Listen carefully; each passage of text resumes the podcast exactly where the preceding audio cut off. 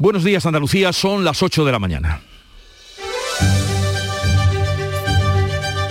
En Canal Sur Radio, La mañana de Andalucía con Jesús Vigorra.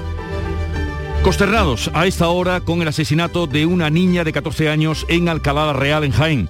Lo que sabemos a esta hora es que un joven llamaba al 112, según publica el diario de Jaén, para avisar de que había matado a esta niña. Las miradas están hoy puestas en Terranova, en Canadá, donde se seguirá buscando a los desaparecidos en el naufragio de un pesquero gallego.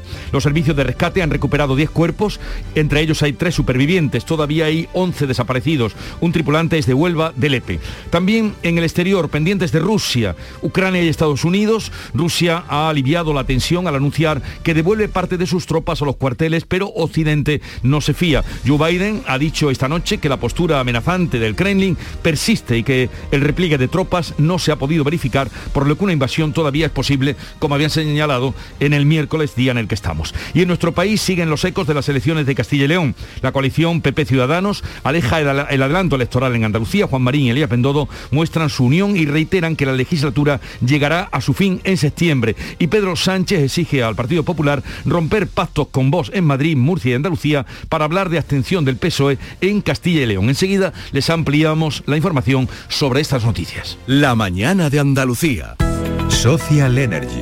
La revolución solar ha llegado a Andalucía para ofrecerte la información del tiempo. Hoy esperamos cielos poco nubosos en Andalucía con intervalos de nubes medias y altas, el viento de componente norte o noreste, la mitad occidental, variable flojo en el resto, sopla además poniente en el estrecho y suben las temperaturas.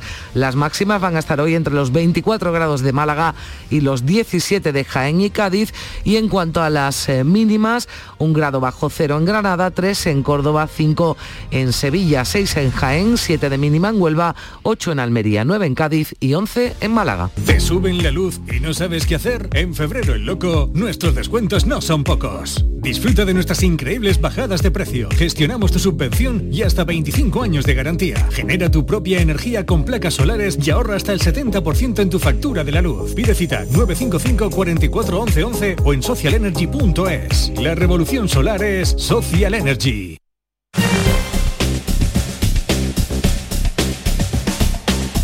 Y vamos ahora a conocer cómo está el tráfico en las carreteras andaluzas. Desde la DGT nos informa Alfonso Martínez. Buenos días. Buenos días. Hasta ahora en la red de carreteras de Andalucía tengan precaución de entrada en Cádiz. Hay tráfico lento en la CA33 en Puerto Real. También en Córdoba, en la 4, en el Arcángel, dirección Madrid. Y en Málaga, dificultades en la A7, tanto en el entorno de Benagalbón como en la Cala del Moral. También en Fuengirola, en todos estos tramos en dirección en Cádiz. En dificultades además en la A357 en, Doña Ana hasta Campanillas en dirección a la capital malacitana. Y tengan especial cuidado en Sevilla de entrada a la capital hispalense en la 49 entre Camas y Bormujos, también en la 8057 y a 8058 en San Juan de Arnalfarache, en la A376 a su paso por Dos Hermanas y en la ronda S30 hay dificultades en varios tramos, especial precaución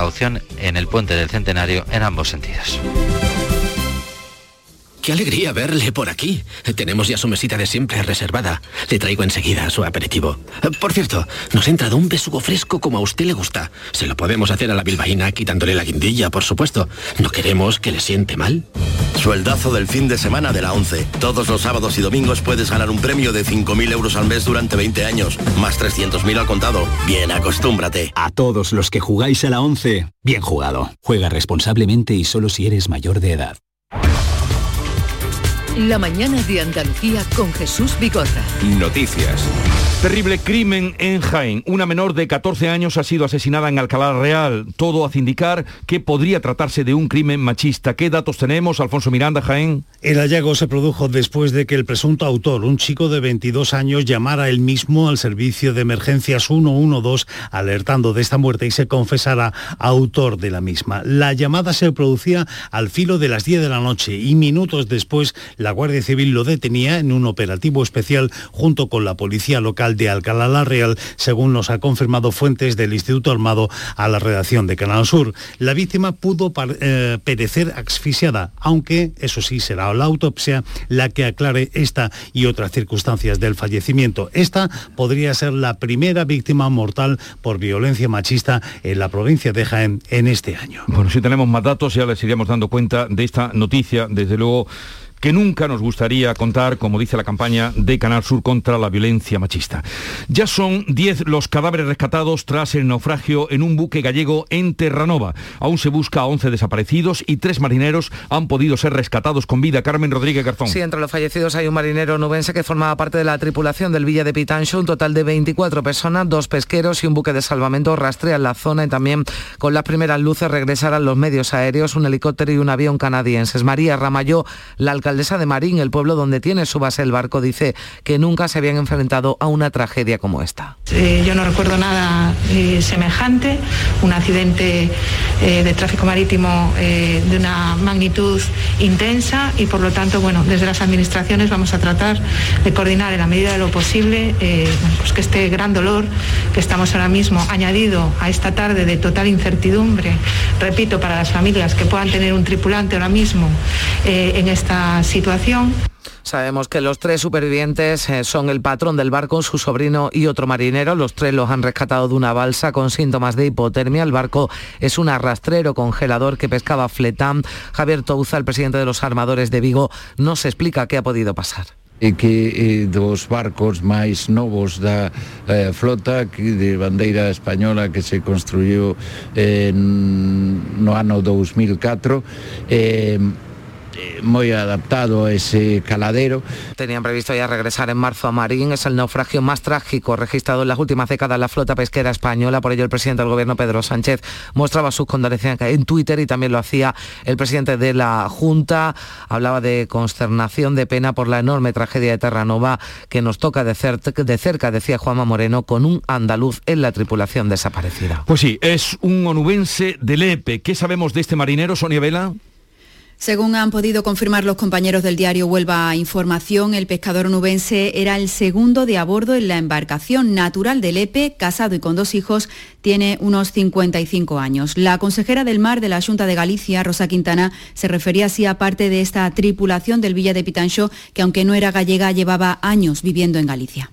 También hay un de Huelva, un mariñeiro de Huelva, pero debía de estar residiendo aquí en Galicia y los peruanos y los ganeses todos, yo creo que son non galegos de nacemento, pero sí de adopción, porque levaban todos vivindo aquí moito tempo.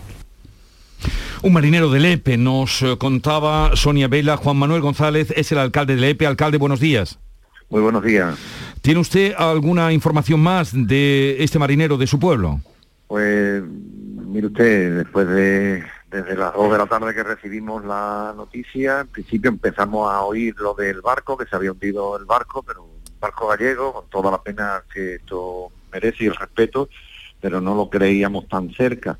Sobre las tres sí que me enteré que había un marinero del EPE, hice indagaciones con la subdelegación del gobierno y, tampoco lo sabía, entonces hemos estado investigando, eh, llamando llamadas telefónicas, llegamos hasta, hasta eh, Núñez Feijó a través de un contacto y efectivamente era un, es un marinero del EPE. La última información que tengo de esta mañana, porque lo primero que hemos hecho la familia y yo es contactar esta mañana a, primera hora, sobre las 7 y algo, eh, que no hay noticia y que se encuentra dentro de los desaparecidos, ni entre los que han aparecido vivos ni los que han fallecido. Por lo tanto, todavía hay un hilo de esperanza, aunque las aguas, según me cuenta, son muy complicadas. Alcalde, ¿y eh, residía en Galicia o, tenía...? Eh, no, no, no, he oído la noticia antes, no, no, era lepero, residía en Lepe, eh, estaba 23 días de, llegar y se, en marzo, aproximadamente en el mes de marzo, se llegaba del turno y se jubilaba, según me decía la familia, en el mes de, en el mes de junio. Por lo tanto, un marinero con 55 años pues. Sabemos que el régimen especial del mar a los 55 años te puede jubilar con las cotizaciones oportunas y, parece que se iba, se iba a jubilar. Fue un lepero de toda la vida aquí de la mar. Ya, ya Lepe no produce marinero, eh, la cantera importante que tenía en su puerto pesquero ya desapareció también porque se ha convertido en un puerto, un puerto deportivo y ya solamente quedan pues 50 o 60 técnicos de pesca que es los que permiten los convenios en el extranjero faenar. Por lo tanto, Mm. es patrón de pesca, no sé si es primero o segundo de a bordo, pero nosotros solamente tenemos ya técnicos de pesca. O sea, era un- una persona, alcalde, que tal buenos días, con una amplia experiencia, ¿no? En el mar nos Sí, dice que ya estaba a punto de jubilarse y que además parece, bueno, pues que tenía, ¿no? Esa ocupación importante dentro de, de ese buque. Sí, sí, toda la familia marinera, los- sus amistades de la mar, y un hombre de la mar de toda la vida, un hombre de, de- acostumbrado a esta travesía, estos seis meses, siete meses. Yo desconocía que estaba en Canadá, normalmente están en África, también Sí. en caladeros argentinos, los, los patrones que nos quedan ya. Eh, y este hombre pues estaba en Canadá, imagínese dónde se va a buscar la vida la gente. que Eso, eso. Fíjense a cuántos miles de kilómetros para buscarse la vida pescando el fletán en la isla eh, de Terranova. Eh, Juan Manuel González, alcalde de Lepe, nuestro sentido pésame a- al pueblo y a su familia especialmente y gracias por atendernos. Buenos días. Nada, solo, solo que le vamos a prestar ayuda, toda la ayuda disponible en el ayuntamiento, le vamos a mandar un equipo de psicólogos, que es el que tenemos Sí. nosotros, y lo que le haga falta a la familia, como les dije anoche, y, y, eh, ahí, no, ahí vamos a estar. ¿vale? Pues, gracias Venga. por atendernos. Un saludo. Muy bien. Hay poca, hay poca Vosotros. esperanza, Jesús, pero nos decía el alcalde, está entre los desaparecidos, Sí. que llegan algunas informaciones confusas y aunque decimos el rescate es muy complicado, las aguas son muy frías, aguas gélidas, la de la isla de, de Terranova. Vamos a eh, guardar ¿no? todavía esa esperanza porque están rastreando la zona, buques de salvamento, también se van a incorporar aviones y helicópteros para seguir tratando de localizar a los eh, desaparecidos. Bueno, hay otro lugar en el mundo que tiene también toda nuestra atención en el día de hoy Según los cálculos de la CIA, hoy es el día en el que Rusia va a atacar a Ucrania. Eso dice la CIA, pero en las últimas horas Vladimir Putin ha dicho que no quiere la guerra, la guerra y ha anunciado además la retirada de parte de sus tropas de la frontera.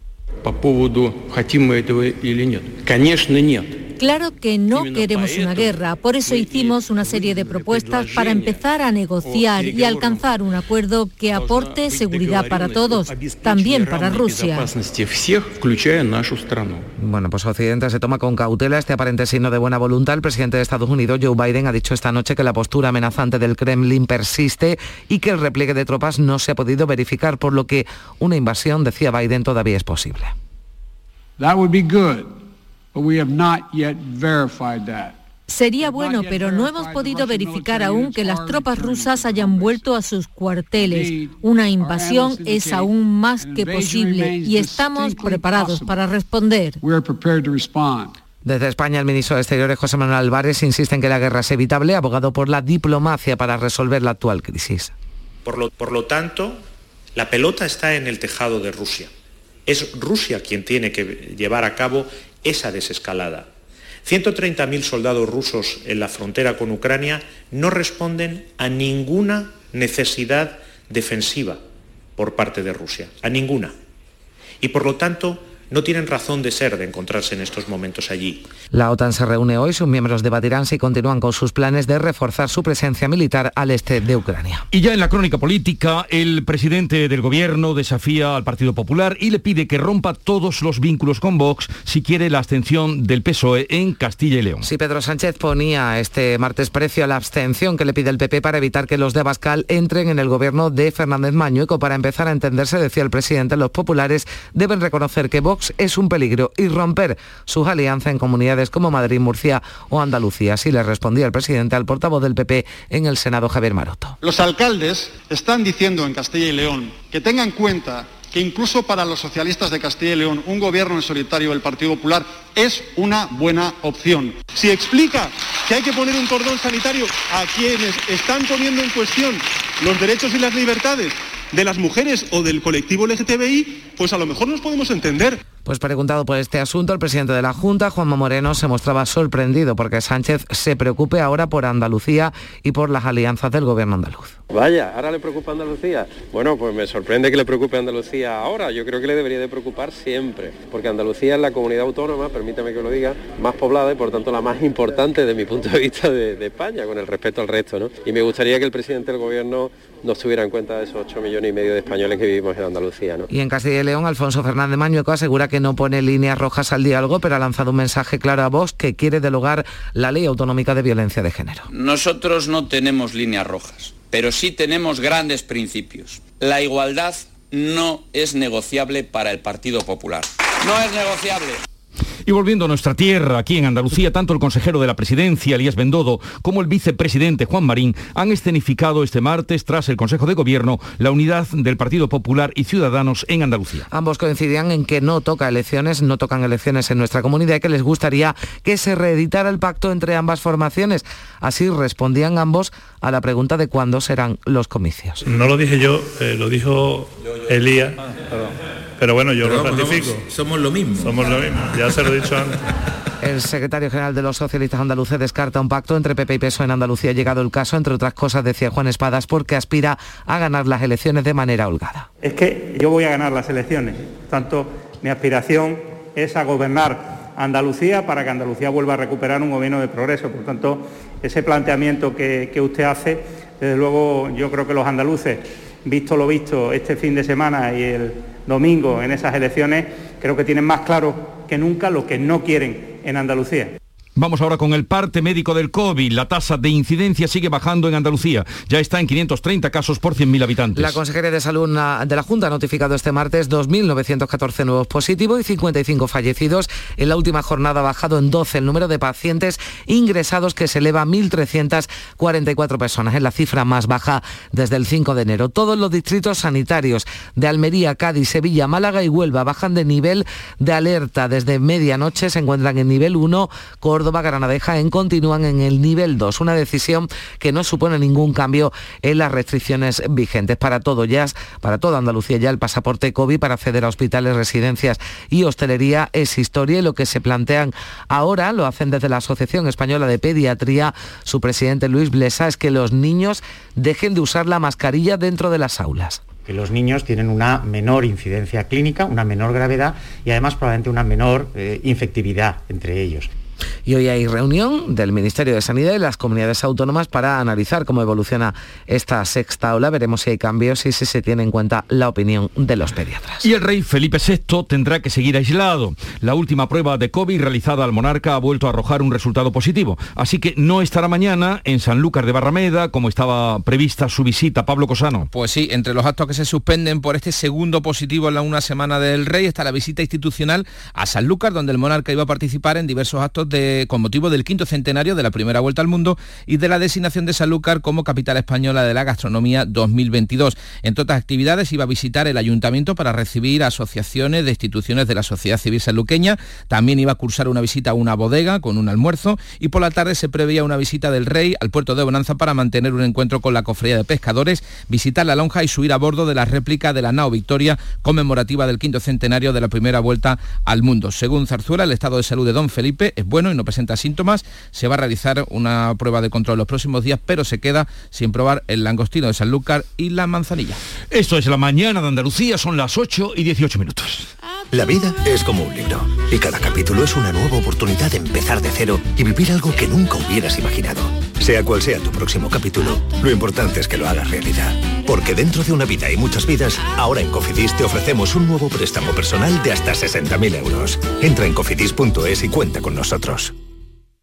Ahora más que nunca descubre las posibilidades que la tarjeta de crédito Cajamar tiene para ti. Puedes aplazar compras, máxima seguridad en compras online y además la llevas puesta en el móvil. Para más información visita nuestra web.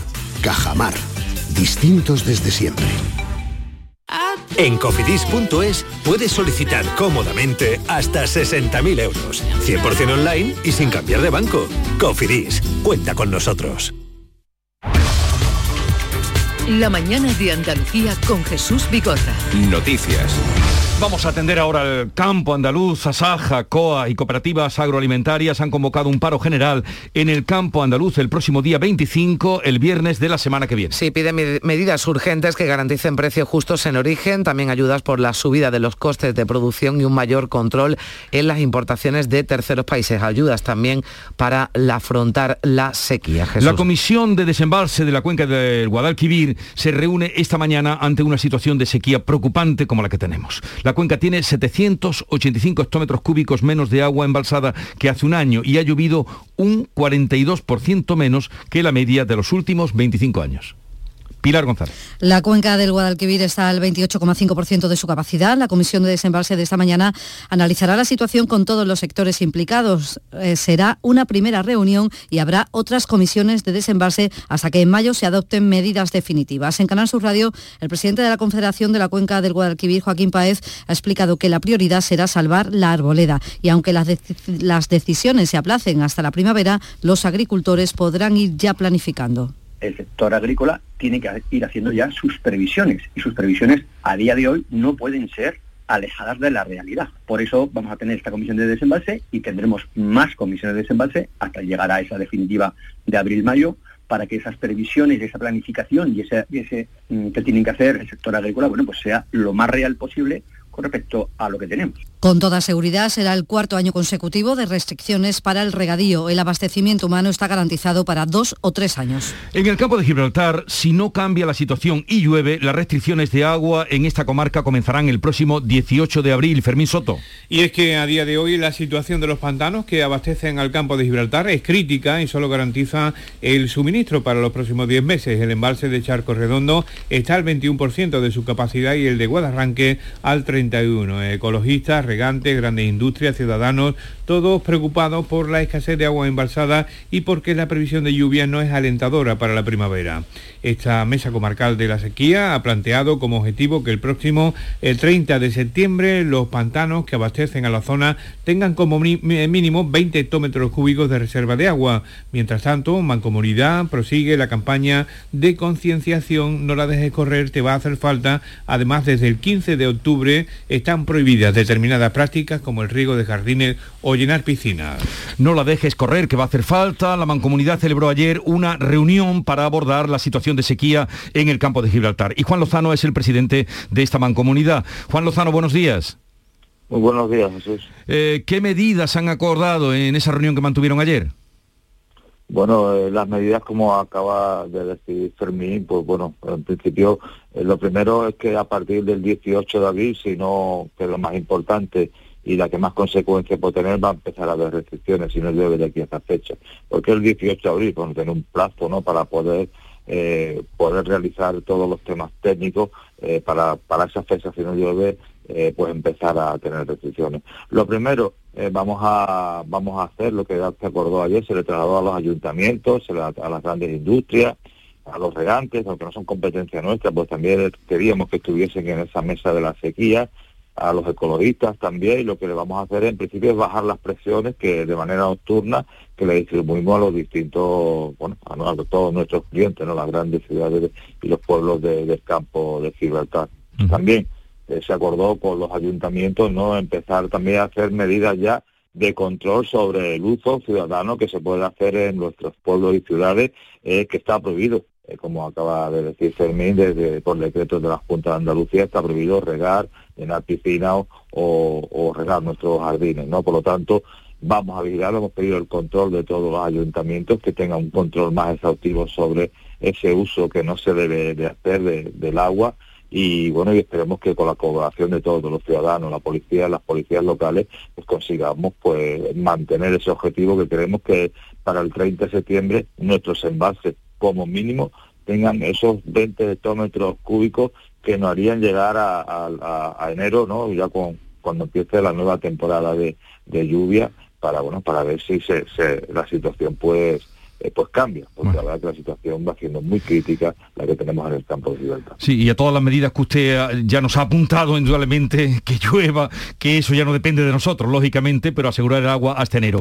Eh, entonces, dice, bajar la presión es la primera medida. ¿Esa la van a tomar ya o van a esperar al día 18? Sí, sí, no, no, no, Esa no, ya. no. Nosotros, la- esas presiones esas medidas, ya los técnicos, hay una mesa técnica, una mesa técnica, bueno, que, que son los que realmente saben cómo hacerlo y ya, ya van a empezar a hacer, a estudiar y tomar las medidas para regular esas presiones que vamos a mandar. No podemos decir cortamos, ¿no? Porque el problema que nos generaría sería mucho mayor y mucho más grave. Por lo tanto, son medidas que hay que tomarlas poco a poco y viendo primero en qué sitios, pero sí vamos a empezar a, a- a quitar presiones. También la colaboración de los ciudadanos, que es importantísima, y sobre todo de los ayuntamientos para hacer, hacer valer que las medidas que, que hay en lo alto de la mesa por parte de la Junta de Andalucía, de que no se puede cons- no se puede regar, no se puede baldear o no se puede llenar piscinas, hay que llevarla a cabo. Bueno, pues ya, eh, gracias, ya lo saben, lo han oído. Esto vale para toda Andalucía, no la dejes correr, que va a hacer falta. Juan Lozano, presidente de la Mancomunidad de Gibraltar, espero que antes del 18 de abril eh, llueva. Un saludo y buenos días. Muy buenos días, Jesús, a ti y a todos los andaluces que nos escuchan. Adiós. Los nueve brotes de gripe aviar activos en España han provocado ya el sacrificio de más de 320.000 aves. Aquí en Andalucía son siete las granjas afectadas de las provincias de Huelva y Sevilla. Y los expertos insisten en que no se puede contraer la enfermedad por ingerir carne de ave o huevos. Mandan ese mensaje de tranquilidad. Eso sí, la variante detectada en toda Europa y también en España, la H5N1, es muy contagiosa, pero solo entre aves, como explica desde la UPA, desde la Unión de Pequeños Agricultores, Miguel Que es técnico veterinario. Solamente se da en condiciones de humedad muy alta, condiciones sanitarias muy precarias y también cuando hay dificultad en la, la respuesta inmune del, del hospedador, en tu caso puede ser una persona. No se ha detectado el contagio de, de la enfermedad a través de la alimentación, con lo que podemos estar absolutamente tranquilos. A las 9 de esta mañana, el Pleno del Congreso acogerá casi dos meses después una sesión de control al Gobierno con preguntas de la oposición al presidente Pedro Sánchez. El deterioro de las instituciones, sus promesas sociales para la legislatura y la dependencia energética y sus efectos en la factura de la luz son los asuntos que han planteado Partido Popular, Esquerra Republicana y Vox en sus preguntas hoy al jefe del Ejecutivo. El líder del PP, Pablo Casado, como viene siendo habitual, plantea una pregunta genérica que le va a permitir hablar de los más diversos eh, asuntos. Seguro que sale a colación las elecciones de Castilla y León y sus resultados. Y en esta ocasión Casado quiere que Sánchez le aclare, esa es la pregunta que está registrada, cuándo va a dejar de deteriorar las instituciones. Bueno, tendremos ocasión de conectar a las 9 de la mañana, al menos en la primera pregunta del líder de la oposición al presidente del Gobierno. Y nueva propuesta del ministro de Seguridad Social, José Luis Escriba, para los autónomos. Consiste en bajar a 991 euros la cuota de los que más ganan y subir la mínima a 214. La patronal y el socio del Gobierno, Unidas Podemos, la rechazan. Sí, la propuesta disminuye en 276 euros al mes lo que pagarían los autónomos con más ganancias respecto al planteamiento inicial y sube 30 euros la mínima. Se reduce además las cuotas de tramos intermedios. También se ha propuesto la introducción de retoques en el concepto y definición de los rendimientos netos. El destinatario principal de estos cambios es ATA, la Asociación Conservadora de Autónomos y miembro de la patronal COE, que había sido la más crítica con el nuevo sistema y lo sigue rechazando, lo considera injusto. Pero desde Unidas Podemos, Pablo Echenique asegura que no van a aceptar semejante cosa, así lo escribía en su cuenta de Twitter, es decir, bajar la cuota a los que más ganan y subírsela a los autónomos más precarios. Y Bélgica ha aprobado la semana laboral de cuatro días. La ley permitirá a los belgas organizar su jornada de manera que una semana podrán trabajar 50 horas para reducir la siguiente a 30. Y se le ha preguntado aquí en Andalucía a las secretarias generales de UGT, Carmen Castilla y Comisiones Obreras, Nuria López, que lo ven positivo y también un paso más, decían, hacia la generación de riqueza. Parece que en pro de la conciliación, de la productividad, es una buena idea. Personas que están trabajando cuatro horas pero que echan 16 y no las cotizan, yo creo que hay que dar una pensada y que hay que incorporar en la negociación colectiva medidas como esta. En Bélgica podrán acogerse a esta medida empleados tanto del sector público como privado, aunque está pensada principalmente para quienes necesitan conciliar el trabajo con el cuidado de hijos o personas mayores. Y veremos qué nos dice de esta pro- propuesta Javier González de Lara, presidente de los empresarios de Andalucía, que estará con nosotros a partir de las 9 de la mañana. Y hay una nueva marca para promocionar los productos de Andalucía. Se llama Corazón Andaluz y ha sido presentada por el presidente de la Junta. Lo hacía Juanma Moreno ante representantes del mundo empresarial. Ante ellos defendía la imagen creada por la Junta que servirá, decía, para dar mayor fortaleza a la producción andaluza en el mercado global. Tenemos que ganar dimensión, tenemos que ganar fortaleza, tenemos que tener más músculo, ¿no? Y eso significa precisamente corazón andaluz, que aglutinemos todo lo que producimos, que aglutinemos todo lo que somos, que aglutinemos todo el talento que atesoramos bajo una marca tan poderosa como es un corazón, que es cariño, es ternura, es emoción y al mismo tiempo de Andalucía. En ese acto Moreno valoraba además el incremento de las exportaciones andaluzas en un 65%. Los bancos empiezan a aplicar y ampliar los horarios de atención al público de forma paulatina. Este martes ya lo ha hecho el BBVA en 630 oficinas de sus más de 1.800. Las cajas están ya abiertas hasta las 2 de la tarde, tres horas más que hasta ahora. Es el resultado de esa presión ejercida por la campaña del pensionista Carlos San Juan, que ha recabado más de 630.000 firmas para conseguir este paso. Me parece bien porque da mejor servicio a los que lo necesitamos y sobre todo a los mayores como yo, que tengo 86 años. Y vienes aquí y no sabes utilizar esto no tienes a nadie que te eche una mano. Los mayores, como dice este señor, somos mayores, pero no es ni tontos. Bueno, pues las entidades ya han dado muestra de ampliar los horarios. CaixaBank, eso sí, por ejemplo, que es la entidad con más presencia en territorio nacional, no mueve ficha de momento. Pues habría que decir aquello de que cunda el ejemplo. Llegamos así a las ocho y media de la mañana. Sigue la información. Ahora tiempo de información local.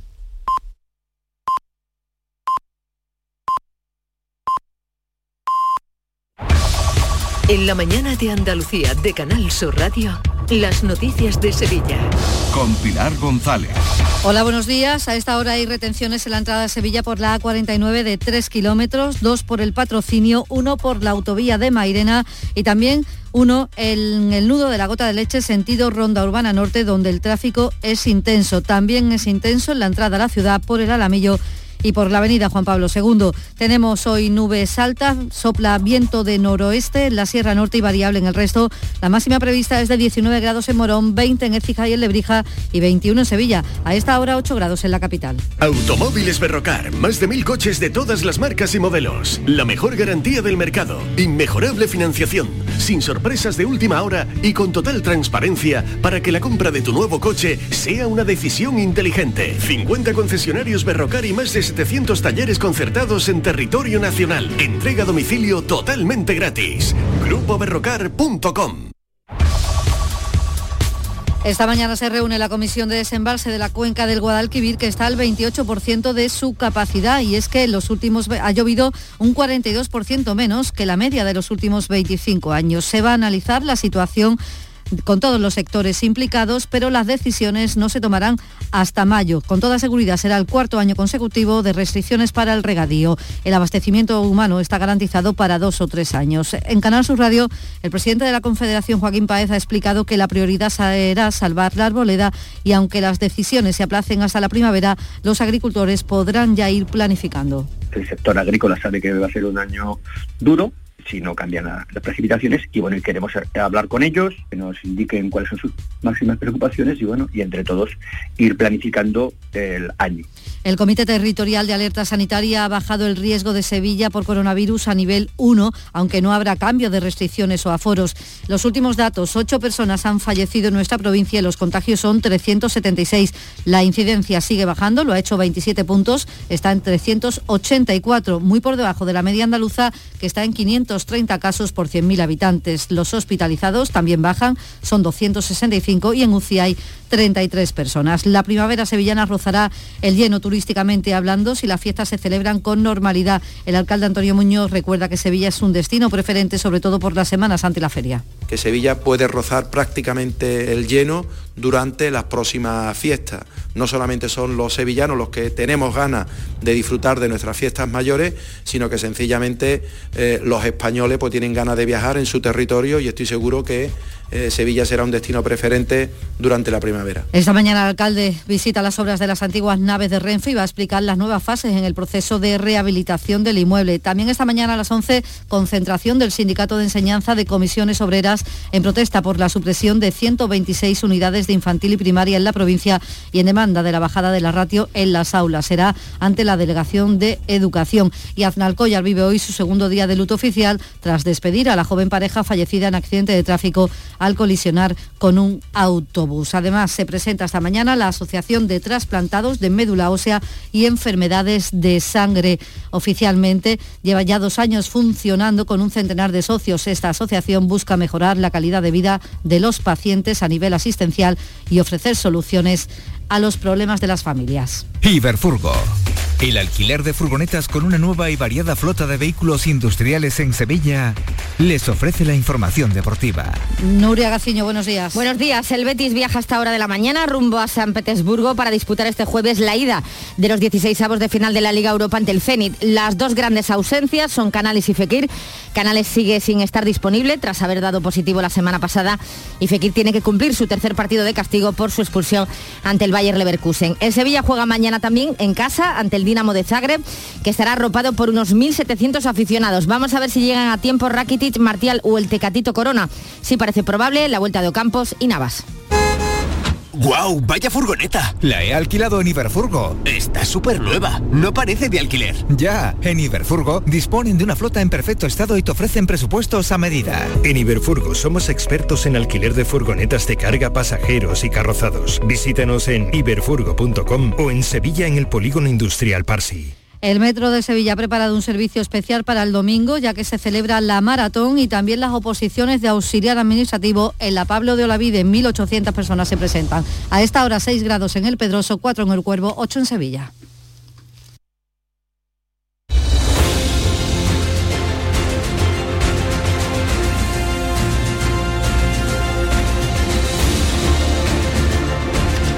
...8.35 minutos de la mañana, sintonizan Canal Sur Radio, esta es la mañana de Andalucía y en un momento abriremos tertulia, mesa de diálogo sobre la actualidad con África Mateo, Rosana Sáenz y Alberto García Reyes. Buenos días. En el sorteo del cupón diario celebrado ayer, el número premiado ha sido 97.034 97034. Asimismo, el número de serie correspondiente a la paga, premiado con 3.000 euros al mes durante 25 años, ha sido 1001. Hoy, como cada día, hay un vendedor muy cerca de ti repartiendo ilusión. Disfruta del día y recuerda, con los sorteos de la 11, la ilusión se cumple. Al comprar pescado, piensa en grande. Si consumes pescados y mariscos que aún no han alcanzado el tamaño mínimo legal, impides que crezcan y se reproduzcan, poniendo en peligro la riqueza de nuestras costas. Tu decisión importa. Protege a los más pequeños para que no desaparezca la pesca. Fondo Europeo Marítimo y de Pesca. Agencia de Gestión Agraria y Pesquera de Andalucía. Junta de Andalucía. ¿Te suben la luz y no sabes qué hacer? En febrero el loco, nuestros descuentos no son pocos. Disfruta de nuestras increíbles bajadas de precio. Gestionamos tu subvención y hasta 25 años de garantía. Genera tu propia energía con placas solares y ahorra hasta el 70% en tu factura de la luz. Pide cita 955 44 11 11 o en socialenergy.es. La revolución solar es Social Energy. La actualidad y las novedades en salud siguen estando en Canal Sur Radio en Por Tu Salud. Las noticias sobre investigación médica, prevención, terapias, las personalidades destacadas de la medicina en Andalucía. Por Tu Salud, desde las 6 de la tarde con Enrique Jesús Moreno. Quédate en Canal Sur Radio, la radio de Andalucía. Buenos días. En los tres sorteos del triplex de la 11 de ayer, los números premiados han sido 328 328 44 044 y 950 950. No olvides que comprando Lotería de la 11 colaboras con una gran labor social. Pídele el triplex de la 11 a tu vendedor, también en puntos de venta autorizados o en juegos11.es. En la 11 nos mueve tu ilusión. Que tengas un gran día.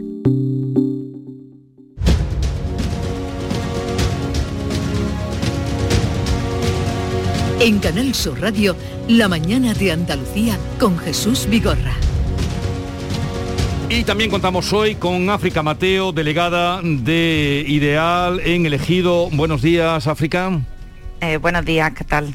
Eh, Rosana Sáenz, eh, presidenta de la Asociación de la Prensa de Jerez. Rosana, buenos días. Buenos días a todos. Y eh, en los estudios de Canal Sur, Alberto García Reyes, Canal Sur en Sevilla. Rosana está en Jerez, África está en Almería y Alberto García Reyes, adjunto a la dirección de ABC, aquí conmigo. Buenos días, Alberto. Muy buenos días, ¿qué tal? lo primero, mm, manifestar, no sé si lo habréis oído ya, este, este crimen cometido ayer a última hora de, la noche de ayer eh, en Alcalá Real, ese pueblo tan bonito de, una niña, una de 14 años, es lo que sabemos ahora, eh, una adolescente que ha resultado muerta. Eh, al parecer llamó a la, Guardia Civil un joven de 22 años que además se declaró como autor de, ese, de ese crimen un, bebé, ¿no? Yo diría como, como, madre, cuando yo he escuchado las noticias esta mañana, 14 añitos. Esto es una cosa ya que aquí, aquí, en, esto, en medio de este lío político que tenemos, estas son lo verdaderamente importante y donde nos tenemos que poner de verdad acabar con esta lacra social, porque lo que no puede ser es que todas las semanas tengamos que hablar de un nuevo caso de violencia de género. Y en este caso, todo mi cariño a la familia, porque es, no me puedo ni imaginar el dolor cuando hablamos de una niña de 14 años y el problema que tenemos además de que cada vez son adolescentes más jóvenes el tema de la violencia de género. Así es, la semana pasada también estuvimos comentando el caso de Totana. es muy parecido. Con 17 años. 17 años. lo, diré mil, veces, un millón de veces, cuantas veces haga falta, ¿no?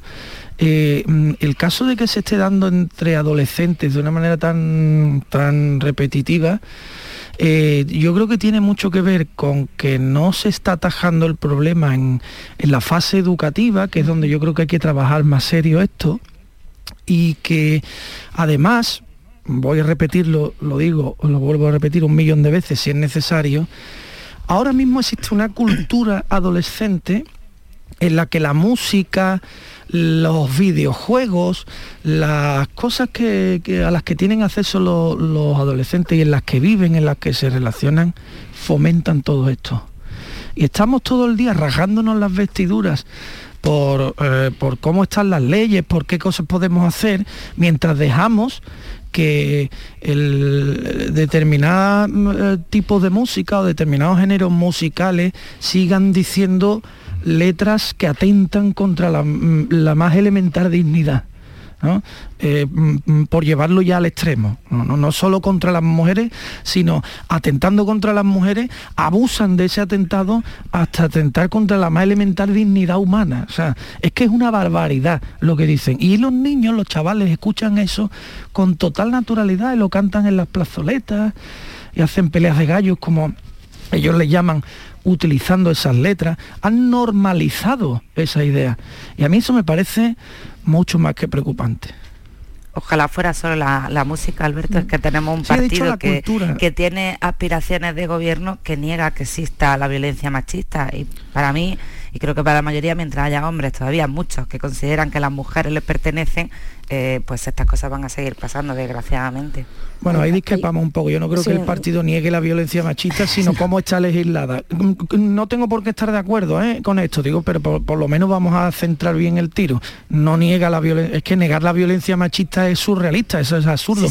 no... Quiere que se combata la violencia en, el entorno familiar. O sea, eso es. No exactamente, porque no creo que, no que a ningún partido, y fíjate que es lo que dice Alberto, eh, eh, yo no voy a ser quien defienda posturas extremistas, pero no creo que nadie, y menos un partido que además ha sufrido la violencia de ETA, no creo que estén eh, a favor de, o sea, que no quieran defender la violencia machista. Lo que dicen es que ellos consideran que hay todo tipo de violencia, que es lo que quieren atajar. Y en el caso de los hombres, lo que sí hablan es de la presunción de inocencia del hombre porque por la discriminación que se puede ejercer hacia el hombre. Eso es lo que dice. Luego ya cada uno puede estar de acuerdo o puedo no estar de acuerdo. Y hay un tema que ha puesto sobre la mesa Alberto que me parece muy importante en el tema de la violencia de género, que no se está atajando y es uno de los mayores riesgos ahora mismo que tienen Internet y las redes sociales, que es el cibercontrol. El 25% de las menores reconoce haber sufrido el cibercontrol y esto es la dictadura de like, los me gusta, la exposición pública que genera, genera unos celos que están provocando también muchos de los casos también de, de, eh, agresiones eh, de, entre parejas de jóvenes de 13, 14 años por esos celos que genera el ver lo que está haciendo su pareja en las redes sociales. y eso es una prioridad, termino un momento sí. eso es una prioridad del sistema educativo español eh, que tiene que eh, aplicar ya de una vez el artículo 83 de la Ley de Protección de Datos y Garantías de Derechos Digitales, que recoge el derecho a la educación digital, de incluir en el sistema educativo la educación digital para que nuestros menores padres y profesores tengan competencias digitales para hacer un buen uso de las redes sociales, porque esto es uno de los problemas de la violencia de género también actualmente. Eh, en, lo, relativo a la educación yo quiero ser insistente e incluso vehemente si es necesario. ¿no? A mí me parece que eh, mm, la mejor manera de atajar todo este tipo de problemas está en una buena educación. Y es cierto que cuando uno analiza, esto que voy a decir a lo mejor es mm, delicado, ¿no? Pero bueno, también hay que pisar el fango en este tipo de asuntos. Cuando uno analiza eh, mm, estos casos, cómo se dan, suele ser muy frecuente que ocurra en personas que eh, están fuera del sistema educativo, que han tenido una mala, una, mala crianza en familias desestructuradas, en fin, son eh, em, em, casos que se dan en, cada... O sea, si miras la estadística general, es muy habitual, un porcentaje altísimo eh, tiene que ver con esto. Por lo tanto, es obvio que hay que reforzar eh, eh, em, la educación para evitar esto. A mí me lo parece, por lo menos. Y los celos en, el tema educativo, perdón, en el que estoy totalmente de acuerdo con vosotros, yo no quiero eh, quiero volver a lo que estábamos comentando, porque no estoy para nada de acuerdo. En el otro sentido, sí que hay un partido que es Vox que niega la violencia machista y a lo mejor es que yo no, entiendo bien. No, déjame terminar, Alberto, que yo he escuchado, yo he escuchado entonces, eh, pero es que estás diciendo una cosa que no es verdad, tendré que Bueno, pero yo déjame que yo exponga porque lo creo, porque a lo mejor estoy equivocada y me lo haces ver, pero si no escucha en qué, en qué sentido entiendo yo que sí que niegan la violencia machista, pues no me puedes rebatir, evidentemente, pues si estoy equivocada tendrás que saber por qué. o sea, yo cuando una persona, que además la vamos a tener en Andalucía, como Macarena Olona, dice que el hombre no mata, que el que mata es un asesino y que el hombre no maltrata y lo hace un asesino, perdona, es que cuántas víctimas de violencia machista llevamos en lo que llevamos de años eh, cuántas han muerto o cuántas mujeres han muerto en manos de hombres y cuánto pasa al contrario. Es que a mí que hables de violencia intrafamiliar, pues también puedo hablar de la violencia que se ejerce en los robos, puedo hablar de multitud de tipos de violencia con la que eh, convivimos y combatimos hace muchos años y que existe, pero es que aquí hay una desigualdad absoluta que lleva a que las mujeres estemos en un plano mucho más eh, inseguro y mucho y que estemos en un plano inferior. Y por supuesto que hay una cosa que se llama violencia machista y por supuesto que la niegan porque cuando tú intentas taparla con una cosa que se llama violencia intrafamiliar, pues ya estás negando lo que una realidad que tenemos toda asumida, porque hay un pacto de Estado que la reconoce. Y termino, y, siento irme al localismo del pueblo en el que vivo, que he elegido, donde lo, traigo aquí porque, claro, es que en elegidos donde ha gobernado Vox es de los pocos sitios donde han estado en el gobierno. Han tenido siete concejalías y aquí, que tenía la concejalía de servicios sociales a la que le quitaron el apellido de mujer, perdieron y dejaron perder subvenciones de igualdad para luchar contra la violencia machista y se salieron de Biogen, que es el sistema que nos hemos dado todos para proteger a las víctimas. Entonces, yo de verdad que creo que al hilo de lo que ha pasado hoy hay que traer a colación que hay un partido que no quiere saber nada de esto, no, que es que además lo niega y que esto es peligroso porque es un problema porque dos miércoles seguidos llevamos levantándonos con un asesinato. Vale, bueno, ya lo has dicho, ahora voy a hablar yo. No es así. Vale, hasta, y, sintetizando, ¿eh? que vamos a ir a otro asunto. Sí, voy rápido. Hasta hasta hasta, el momento en que has dicho todo el discurso que has hecho, hasta que has dicho que Vox niega eh, la violencia machista, eh, estoy de acuerdo contigo en todo, palabra por palabra. Pero a partir de ahí ya no. Vox lo que hace es que mm, plantea este asunto desde otra perspectiva, con la que yo no estoy de acuerdo, ¿eh? por cierto. No estoy yo aquí defendiendo nada. Lo que pasa es que no me gusta que se diga lo que no es. Vos no ha negado. ¿Cómo va a negarse la violencia machista? Es un disparate. Eso no, eso no, no, no, además porque es una evidencia, los datos están ahí, tú misma lo estás diciendo. Los datos están ahí. Lo que Vox plantea es un asunto que se puede debatir y que yo creo que es debatible, que es que eh, se vulnera la presunción de inocencia del hombre solo por serlo, en la ley actual. Cosa en la que yo personalmente En ese punto estoy de acuerdo, ¿vale? Por, por eso se han dado denuncias falsas que no son muchas, muy bien, que no acaban, que no eh, son representativas con respecto al número de, datos de violencia machista que tenemos, también, pero que cuando un hombre sufre una denuncia falsa, eh, eh, se le está metiendo en un túnel que es absolutamente lamentable. Y yo a ese hombre también lo defiendo. Espero que tú también, África. Pero entonces si tú eres y te sales de Biogen, sí está eh, entendiendo que hay una violencia machista. No, Alberto, si tú te sales de Biogen, que es el sistema que protege a las víctimas de violencia de género, y además lo impones en un ayuntamiento en el que está en coalición y el PP traga, que así le está yendo al PP, que así le está yendo al PP, cuando traga con estas cosas. Ignoro, ignoro lo del ayuntamiento de elegido, pero también creo, bueno, pero déjame decirte que también creo que, que en el ayuntamiento de elegido pase esto y tú seas de elegido no te da la autoridad para hablar de Vox, es decir, no eres la que más sabe de Vox. Todo el mundo aquí estamos pendientes de las cuestiones que dice Vox y que hace Vox. Vox hace cosas, con las que yo no estoy de acuerdo pero a mí no me parece bien que se le atribuya algo que Vox nunca ha dicho. Ni Vox ni Podemos, ¿eh? una cosita solo, Jesús, que yo estoy totalmente, o, sea, estoy de acuerdo con lo que está explicando Alberto, pero sí es verdad y hay que ponerlo sobre la mesa, que tampoco está funcionando lo actual, que no está funcionando, porque todas las semanas nos encontramos con un caso de violencia de género, con lo cual yo creo que es que ahora mismo, más que nunca, tienen que poner en la agenda a los políticos esto como una prioridad absoluta y que no todas las semanas vengamos a hablar los periodistas de una nueva criatura o una nueva mujer y también casos de niños de la violencia vicaria que está siendo también eh, eh, eh, mm, terrible lo que estamos viendo. por ejemplo, solo un inciso, violencia de género, lo que, la importancia de las palabras. Yo prefiero llamarle violencia machista, porque los hombres, yo soy un hombre, y yo no he nacido mm. con una vocación de, lo siento, pero no, no, no me siento representado por eso no me siento indigna además que, que se me incluya en ese grupo. Ah, eh, eh, he, hecho mención muchas veces a un artículo que se escribe en el país que es ¿por qué los hombres violamos? ¿Por qué los hombres matamos? Oiga, mire usted, yo no he matado ni he violado a nadie. A mí no me meta usted en ese saco. Bien, eh, vamos a otro asunto que nos lleva también, ha salido vos por un lado, por otro, en la conversación. abstenerse o no abstenerse eh, es la cuestión, eh, eh, remedando al príncipe de Dinamarca, abstenerse o no para bloquear a vos en la comunidad de Castilla y León. El PP, mm, el PSOE dice que se lo pide al PP, lo dijo Sánchez. responde Casado, tenemos límites para pactar. En fin, ¿cómo veis la situación? ¿Veis inevitable ese pacto del PP con vos en Castilla-León? Eh, repetir elecciones. Yo creo que repetir elecciones sería un fracaso total. Y hay una cuestión aquí que me parece muy importante destacar. A ver, estoy viendo una campaña fuerte por parte de la izquierda contra el posible pacto del PP con Vox porque eh, consideran que, bueno, dicen abiertamente que Vox es poco menos que el, diablo y que en España no puede entrar el, fascismo. ¿no? Ese, es su, ese es su argumento principal. Y yo aquí digo dos cosas. Una, somos demócratas aceptamos la voluntad popular, ¿a vos quién lo ha votado? O sea, eso en primer lugar. Y en segundo lugar, venga, aceptemos que hay que ponerle un cordón sanitario a Vox. ¿Qué habría que hacer entonces con Bildu?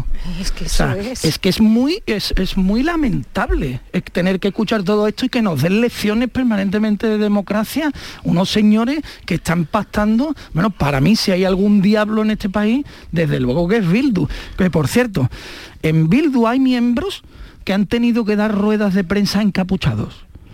En, en Vox todavía no hay ninguno. ¿eh? Mm, vamos a ver, Alberto, yo hay una cosa que a mí cada vez cuando yo escuchaba ayer a Pedro Sánchez, que tenemos que ver la secuencia de cuando comienza eh, eh, la petición por parte del alcalde de Valladolid y luego del de León, lo primero que se me viene a la cabeza es el vídeo de Otegi. Yo lo siento, no lo puedo olvidar. Es que a mí la memoria, yo no sé, hay gente que se le va, pero cuando tenemos un Otegi diciéndote que voy a apoyar unos presupuestos porque no me queda más remedio para conseguir eh, beneficios para los presos de ETA. Y estamos viendo lo que está pasando con los presos de ETA, a mí que Sánchez hable de un cordón sanitario, digo, lo primero que tenemos que hacer es ver, porque es cierto que el PP está en una encrucijada, pero también es una realidad que el PP no le va a quedar más remedio que tener que entenderse. Yo ayer escuchaba anoche eh, una entrevista que le hacía al candidato de Vox, a García Gallardo, y rebajaba un poquito el tono de los días primeros, lo que estaba diciendo África dejaba para un segundo plano el tema eh, de la ley autonómica de violencia de género y él lo que hablaba ya ayer es que ellos estaban dispuestos a hablar de programa, no de cargos, y además incluso mm, bromeaba cuando decía que lo que le había dicho a Bascal de que se le ponía cara de vicepresidente, bueno, que eso vamos a dejarlo para un poquito más tarde, y lo que ponía sobre la mesa de la noche precisamente hablaba del campo, de la industria, de la bajada de impuestos, o sea, puntos en común que verdaderamente es verdad que pueden llegarse a un acuerdo. En esa encrucijada, para terminar, que tiene Pablo Casado, y tiene que medir muy bien su estrategia, porque si estáis viendo las redes hoy, estamos siguiendo y estamos viendo a los votantes, eh, las palabras de Ayuso, las declaraciones de Ayuso están teniendo muchísimo más eco eh, eh, que las de Pablo Casado, en las que dice, para terminar, yo tengo también grabada esa frase de Ayuso, mejor pactar con los de Ortega Lara con los que secuestraron a Ortega Lara. Es que esto es muy serio. Y luego ya, para terminar también con lo que ha comentado Alberto, las mismas declaraciones que hacía Ayuso, y no nos tiene que importar lo que diga la izquierda de nuestros patos, es que hay un miedo en el PP a lo que diga el PSOE cuando el PSOE está pactando con Bildu, que es que... Y ha perdido además. Yo no creo, yo por, un lado creo que, que, Vox tiene mucha ganas de tocar pelo, o sea, eh, eso de que no quieren cargo y tal, ¿no? Porque si empiezan a rebajar ya sus aspiraciones porque realmente quieren gobernar. Por eso, pero eso es porque quieren gobernar, porque ya están viendo que el PP está muy dubitativo, entonces pusieron tan altas las expectativas en la noche electoral, mm. que estaba muy arriba, que ahora ya pues empiezan a rebajar. En cualquier caso, y volvemos a lo mismo, una de las exigencias, y no van a renunciar, es que se eh, elimine el organismo que, o, la oficina o como lo quieras llamar, que, que Hay una dirección general de la mujer. Efectivamente. Bueno, pues la dirección general de la mujer. O sea que volvemos sobre lo mismo. Sí que eh, quieren aplicar una política en la que queda fuera el reconocimiento de que exista este problema que además, como tú decías, Rosana, hay que abordar con más ímpetu que nunca bronca y a partir de ahí, eh, bueno, el PP es que tiene una encrucijada muy complicada porque eh, lo que haga de aquí le va, le va a marcar para el próximo, para los próximos años. A lo mejor Pedro Sánchez también le recomienda que no pacte con Vox porque está sufriendo lo que está sufriendo con Podemos, que es otro partido extremo por el otro lado.